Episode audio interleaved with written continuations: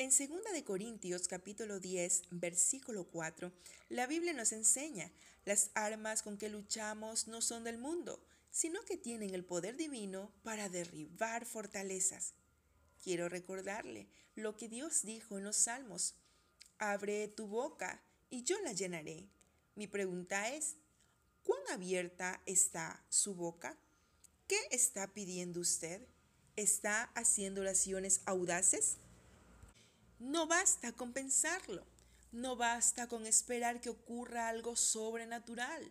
Cuando usted pide, Dios manifiesta su favor, las fortalezas se rompe y el Dios Altísimo comienza a soplar en su dirección.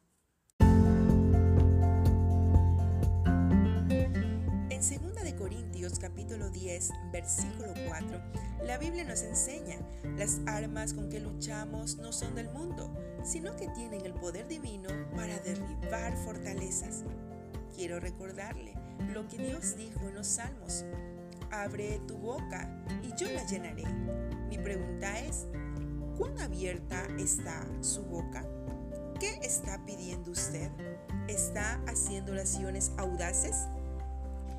No basta con pensarlo, no basta con esperar que ocurra algo sobrenatural.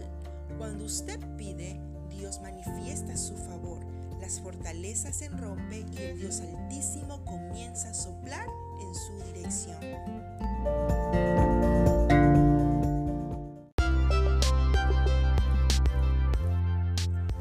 Porque Dios lo prometió.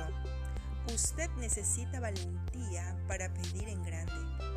Dios prometió a David que siempre estaría en el trono uno de sus descendientes. David pudo haber dicho, Dios, yo solo soy un muchachito pastor. En cambio, David comprendió esta promesa y se atrevió a orar.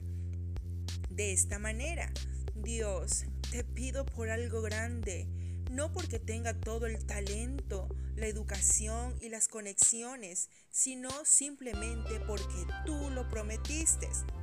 Los sueños que Dios ha puesto en su corazón pueden parecer imposibles, pero tiene que decir y declarar, Dios, tú lo prometiste, ahora soy lo suficientemente valiente como para pedírtelo.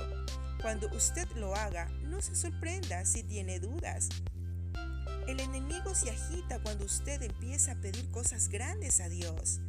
Los pensamientos negativos vendrán, claro que sí, y te dirán, ¿quién te crees que eres? Solo sonría y responda, soy una hija del Dios Altísimo.